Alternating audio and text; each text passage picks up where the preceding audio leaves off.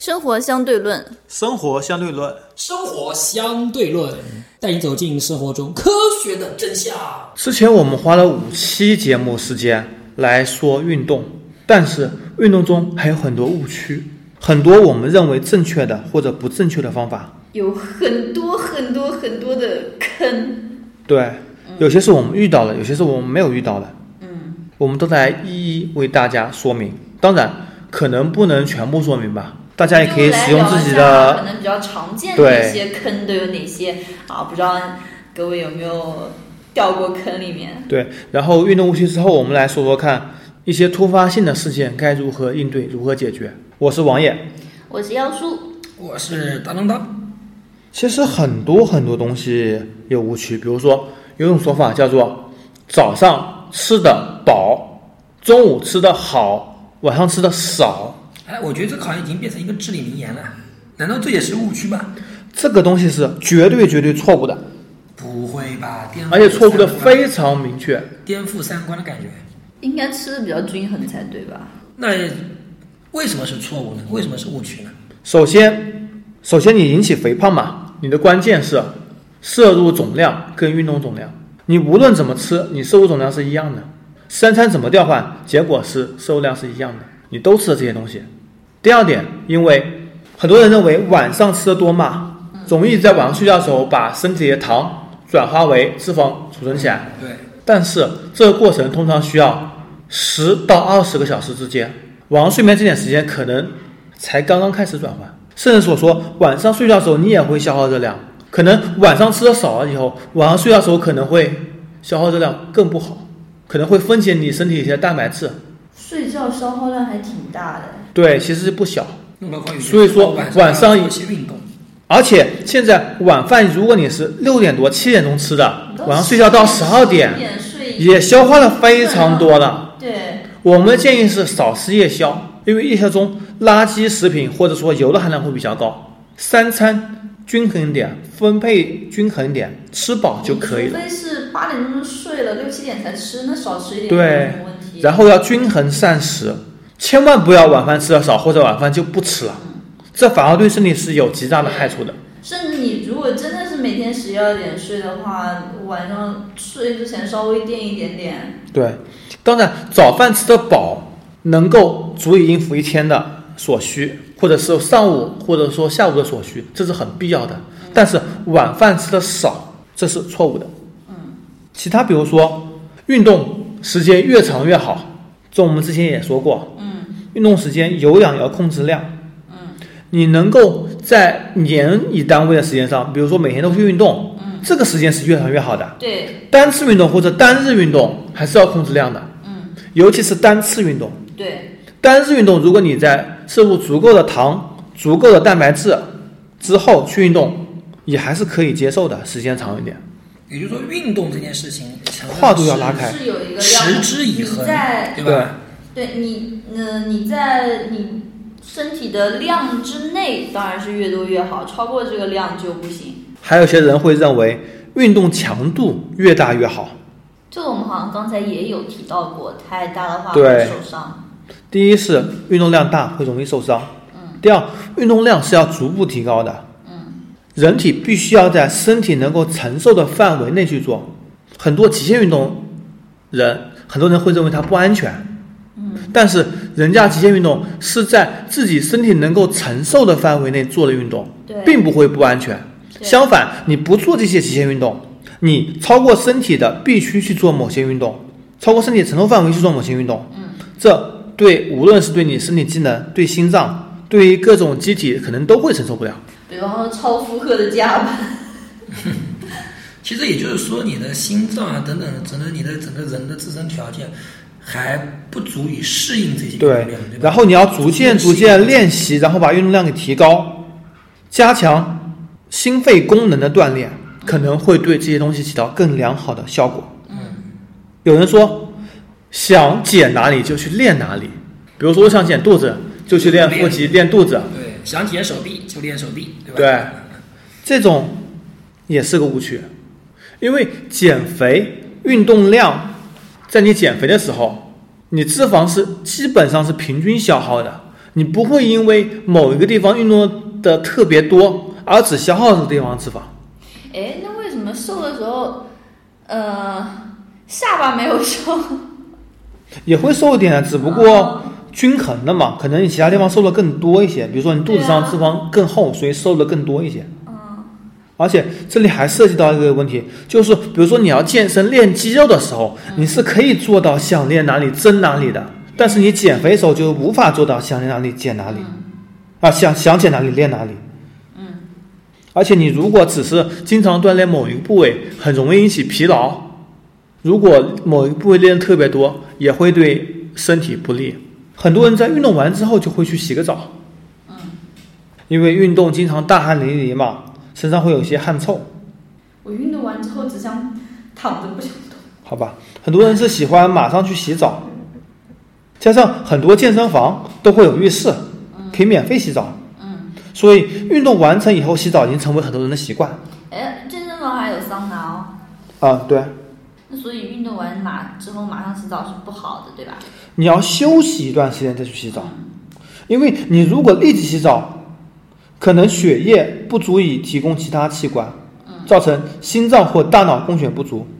而浴室里面经常是缺氧的，是的，你大脑会供血不足，造成头晕、恶心、全身无力，严重的会对大脑造成很多不可逆的反应。所以运动完以后要休息一下，然后再进行洗澡。也就是我们平常说的要收一收汗再去洗澡。对，而且运动完成以后不宜洗冷水澡，嗯，因为身体如果进入大热大冷，可能会引起一些不适。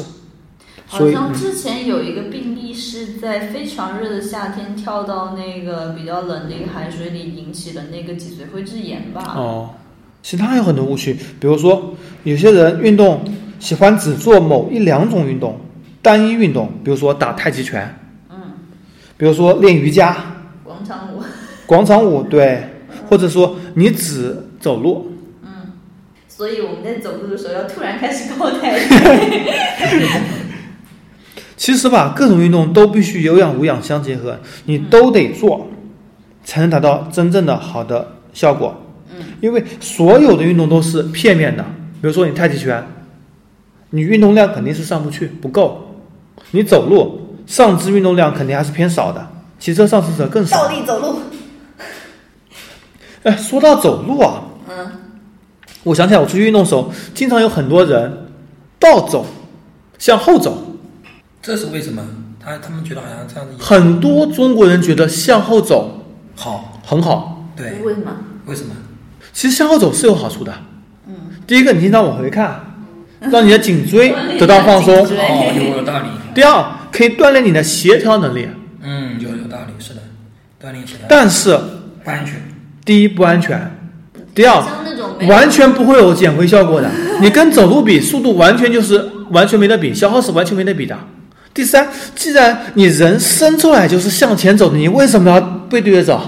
可能锻炼的肌锻炼嘛肉，不锻一炼样。嘛，锻炼。锻炼肌群是有点不一样。嗯我不能一棒子打死把它说不好，但是相对来说可，能嗯的确是个比比较不好的锻炼方式没。有那么多效除果。非你是为了锻炼颈椎，锻炼因为现在人很多电脑前坐惯了，颈椎病发病率也比较高。是的这的确是个比较好的方式。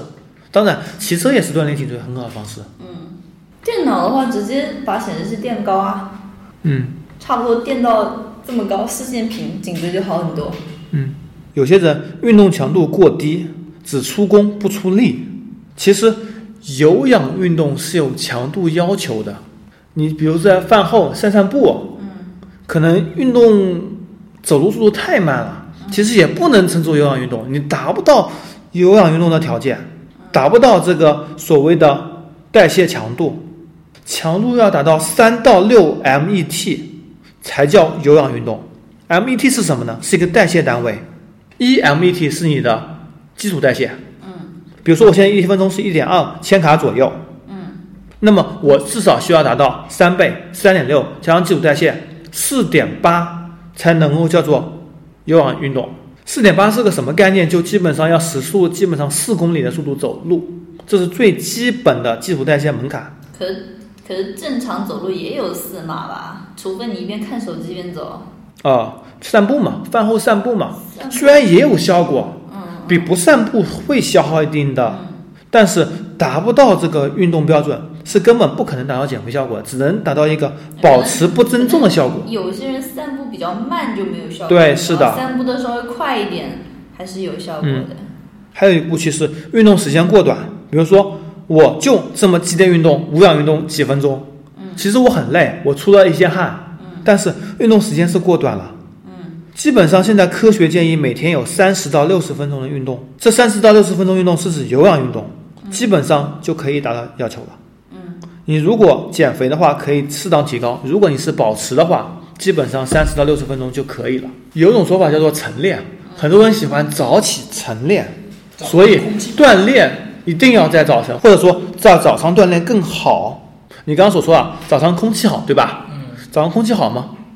经过了一夜植物的呼吸作用，吸收走了氧气，呼出二氧化碳，好像是最早上的二氧化碳浓度是最高的。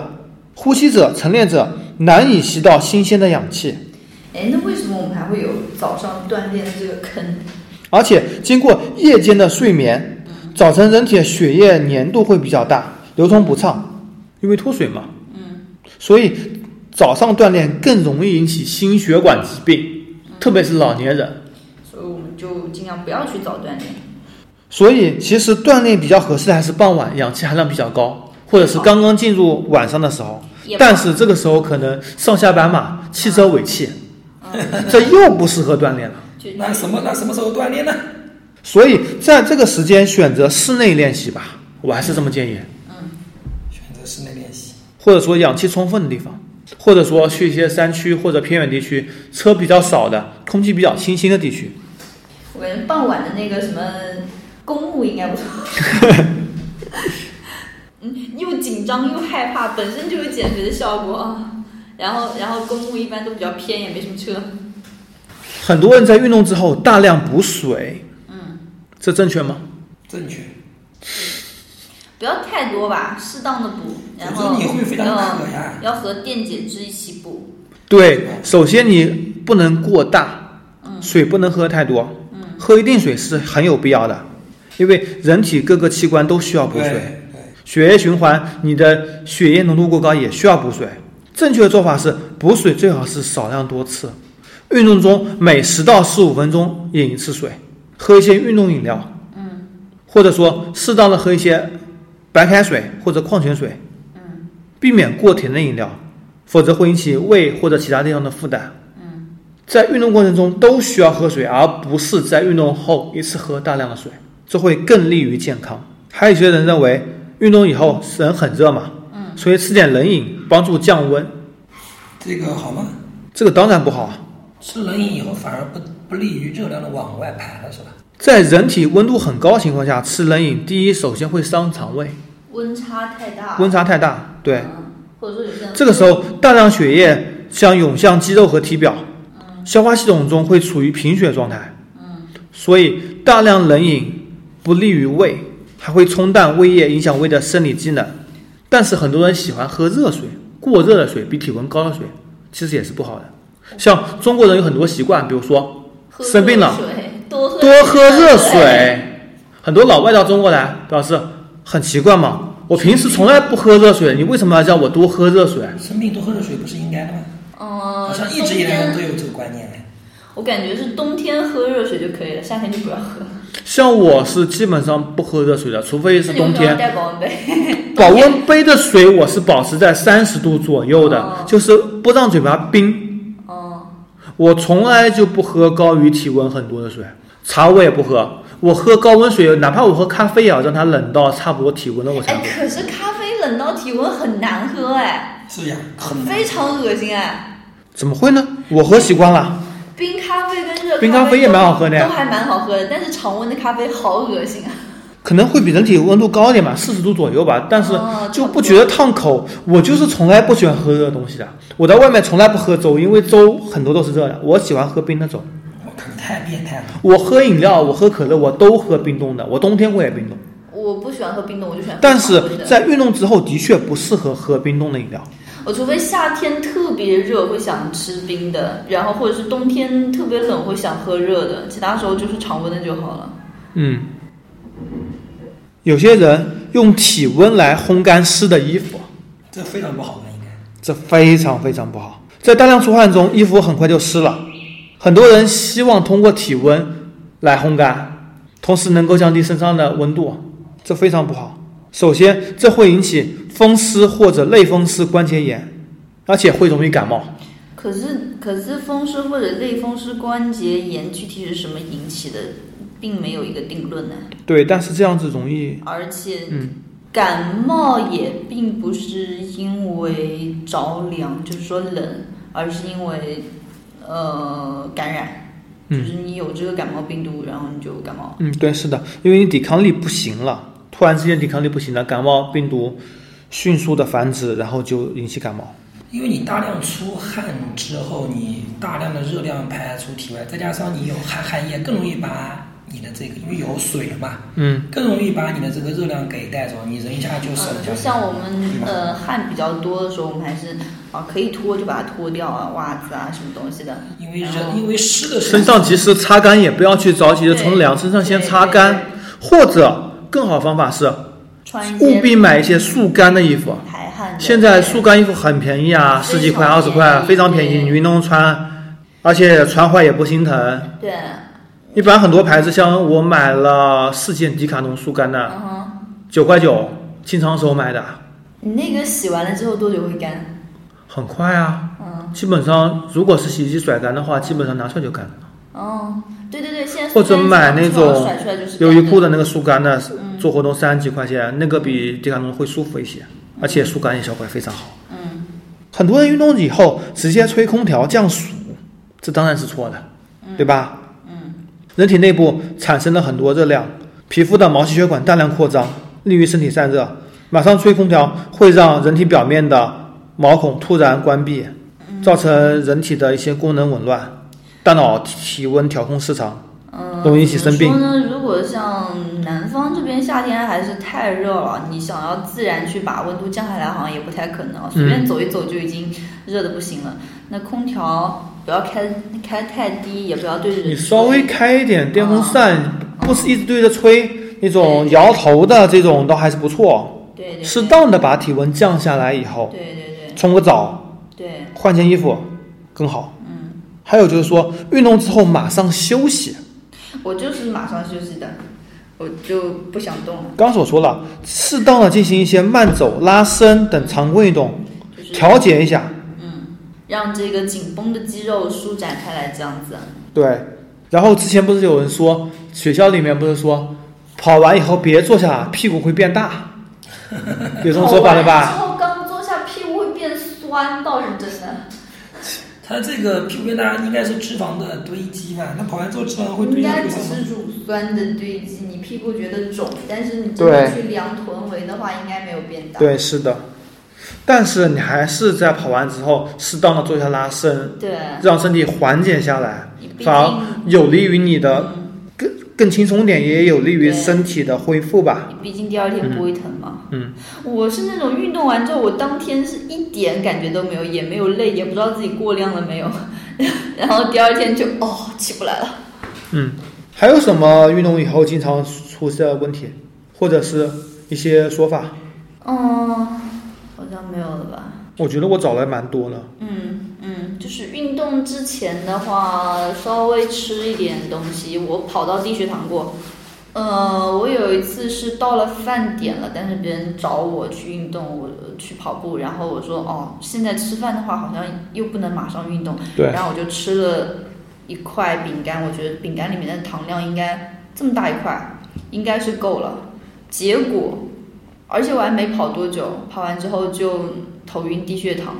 当时支付宝并没有很很流行，我又没有带钱，然后到处找东西吃都没有，差好吧点差点晕倒在马路中间。好吧。嗯，因为这时候你其实带点运动饮料也基本上能够解决问我没有带因题为。对，是的。所以我觉得你要运动的话，家里先备两箱运动饮料，随时备取还是比较不错 的。我我一般就是带糖啊，但是我感觉那块饼干是够了。啊、但是没有想到没有带够，没有吃够，还有就是吃饭以后多少时间内不能运动，半个小时左右吧，最好半个小时之后。半小时以内不能运动，半个小时到一个小时之内不能做剧烈运动。对对一对，个小时以后才开始运动没有影影响吧？他主要是怕得盲肠炎什么东西吧？你除非平时就是少吃多餐的，你一餐吃不多，那么你半个小时可以运动。那我们接下来说说看常见运动损伤和预防处理。嗯，因为运动中受伤不可避免。我之前运动我也受伤过两次，一次是脚踝，一次是膝盖。也只能休息一周或者一周以上的时间，这个时间内你就没法继续运动了，而且你必须得伤养好，否则的话伤会累积，嗯，对造成更严重的后果。对，就比如说很多运动员老伤复发，你没有养好伤，继续去运动，老伤复发，然后这辈子就废了。对，所以欧洲很多职业足球运动员，他们都会等到伤愈了，检查通过了才允许上场，教练也不会主动排受伤的球员上场，除非是打封闭，踢个半场比赛还是可以。哎，封闭到底是什么意思啊？他是把那个末梢神经阻滞吧，等于把你这一块的神经阻滞掉，没有感觉了嘛，你就不痛了嘛。那对这个伤害是有非常大的影响。对是的对，啊，这只不过是你没感觉没感觉而已，对对啊，是的，也只能踢一点时间比赛嘛，就是替补上场，稍微如果是紧要关头，嗯，而且是对某些特定的疾病、特定的不严重的伤，嗯，比如说你一个球员踢球的，你手上手指骨折了，只能打封闭上场，这还是可以的。嗯，比如说你腿受伤了，你打封闭上场可能吗？不可能的呀。所以说这样讲下来，其实还是游游泳相对来说运动里面是最安最安最安全的。你看你打篮球运动啊，或者说走路也比较安全。对抗性运动会危险一些，非对抗运动会安全一些。那我们来说看运动的常见损伤吧，比如说踝关节损伤。嗯，踝关节是最常见的损伤。啊、扭伤对，踝关节经常冬天的比时候，如说我前两天啊，那个下我自己的车子，然后踩到边上的侧石，就脚就扭到了。对啊，冬天的时候可能有一些楼梯特别高，都会不小心扭一下，但只不过伤的不那么严重。对，不那么严重。但是运动中，如果你跳跑，会非常严重对。。对对哦，我记得小时候，我妈骑自行车送我上那个幼儿园，然后从那个自行车后座上面下来，几乎每天都是， 就冬天的话就是就是脚会扭到。嗯，脚会毛，当你踝关节扭伤的情况下，请立刻停止运动，嗯，适当的抬高换肢，十二小时内要冷敷，嗯，防止它里面继续出血，十二小时后要热敷，促进炎症消退。如果严重的话，要去医院拍片、X 光片检查。一般情况下就自己养一养也会好，然后如果你如果要预防的话，你还是要做好准备活动，做做好准备活动，选择正确的姿势就我们前面说的一个热身运动，嗯，还有一个就是和你的鞋也有关系，，对，鞋非常重要。。平听时还要多注意踝关节周围肌肉断裂，增强踝关节稳定性，比如说负重。而且走路走的比较多的话，打一个护踝也是可以的。嗯，对，是的，手腕损伤，比如说你摔去了，手一撑撑地上，然后手腕损伤了，嗯，这种也是很常见的吧？哦，我们原来学校晨跑的时候，有人把手插在兜里，然后摔下去的时候就摔骨折。 手腕损伤一般都是摔到，这种对比较严是重摔到一般就是该去医院去医院。对，这种事情基本上是该去医院去医院，要石膏板固定，如果大的可能还需要动小手术。嗯，有些东西还需要敷药外敷。嗯，然后手指损伤也是非常常见的，或者说手指挫伤。手指挫伤，比如说打篮球，经常吃这个萝卜，啊或者是排球，击打到了。如果是韧带撕裂，肯定要去医院进行缝合手术。嗯，当时也要保证你停止运动，然后保证你的手安全，要及时的做一些检查。这种东西说是说轻是比较轻的，说严重是比较严重的。对如果韧带拉伤就非常严重了。嗯，其他的比如说关节脱位或者说脱臼，该怎么处理？千万不要去像电影一样，感觉好像自己去把它给对回去，对吧？这个会非常危险。是，的，对对对，你一定要没有相关经验的人千万不要去做这种事情，对然后及时的叫救护车或者送到医院，嗯，让医院来进行处理。嗯，你临时固定的话，用两条长的毛巾或者布带，或者哪怕你把衣服扯破都可以，现在衣服还蛮难扯破的， 要把它给固定内裤扯住。你紧急情况下也可以，内裤也扯不破。然后要紧急固定好，然后及时去医院治疗。嗯其他的包括半月板损伤，半月板是膝关节股骨与胫骨之间的一个辅助结构，因为半月形状嘛，得名半月板。在关节活动中具有稳定关节的作用，并减少关节面的摩擦。其实怎么说呢？你像半月板啊，或者说膝盖，其实还是伤了的话是很难养的。是的，你说你手还能吊着，你膝盖要怎么办？你就一天到晚坐轮椅嘛。嗯，所以，哦，膝盖伤了真的很麻烦。但是平时走路啊、跑步啊，或者说徒步这些运动比较多的人，又非常容易伤到膝盖。我还是前几年去徒步，因为呃很多人嘛，而且他们是赶需要赶回来上班的，所以就赶进度赶得非常严重。呃，有一天是走了十几个小时啊，那你这个膝盖简直就毁了呀！我回来之后拄了好几天的 拐，然后一直养了大概快一年才完全不痛，就这一年里面我就嗯就什么多走路我也不敢，然后基本上要骑车干嘛也是打一个护膝这样。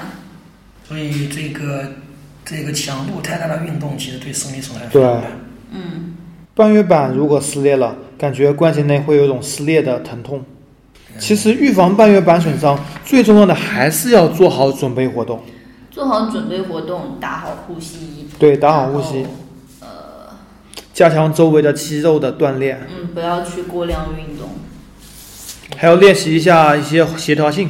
同时，如果有很严重的迹象的话，也要立刻送到医院治疗。因为其实医院，除非你特别严重的那个伤需要手术，它也不是万能的，对它也只能让你去养。所以我们还是重在预防吧。嗯，因为其实很多半大不小的伤，哦，最尴尬，你又不能做手术，做手术又不划算，嗯，然对后啊，然后你说又不是那种小伤养一养就好了，其实也很疼的。呃，我有伤到过肋骨，然后医生就觉得做手术就是不划算嘛，然后就只能养，然后啊，好在现在也没有什么问题啊，但当时伤到也是非常非常痛的，所以嗯是的还是重在预防。再比如说你出去运动，你有同伴出现了休克，该怎么办？急救，当然是赶快拨打幺二零了，对啊，因为休克比较难处理的，对，休克的种类太多了，嗯有失血性休克，有创伤性休克，有心源性休克。嗯当有人发生休克时候，要让患者安静平卧，注意保暖，但不要过热。如果适当的时候，可以进行人工呼吸，嗯然后等待救护车来，然后及时救援。嗯然后我们比较常见的这些遇到的问题都已经讲了，嗯，还有一些如果是特殊的运动员有特殊的需求的话，嗯我想你们运动员应该也都会处理。对对对，在一般用户遇到某些严重的受伤或者严重的不适的时候，可以停止运动，并可以咨询一下相关人士，或者说上网进行搜索。对，怎么说？总的来说呢，就是我们在运动的过程中，就单次运动过程中，千万不要去坚持，该停就停，然后该做好防护措施就要做好，尽量去避免这些问题啊。嗯，减肥或者说减脂是一个长期性的工作，不可能一蹴而就。大家千万不要想到好像是毕其功于一役，还要做好一个长期的规划和准备，不管是自己的饮食也好，还是每日的健身规划也好，一定要强调规划性和坚持性。对，坚持比什么都重要，毕竟你这个过程中是一个非常漫长的过程。最后还是要再提大家一点，减肥跟减重是两码事情。对最好的减肥就是应该是降低你自己的什么，这个脂肪含量。对，同时增加肌肉含量。那么我们减肥的系列节目六期到此为止，也希望大家能够成功的减肥，达到自己目标的身材和体重。谢谢，嗯，希望拜大拜家都能成功减肥，多吃好吃的，拜拜，拜。拜。想要了解更多好玩儿有趣的内容，欢迎关注我们的微信公众号，生活相对论 RTL 还有我们的网站。 eduxdl 点 com。我们不只有生活相对论节目，还有其他节目，欢迎收听。您可以在荔枝 FM、喜马拉雅或者 Podcast 上关注和收听我们的节目。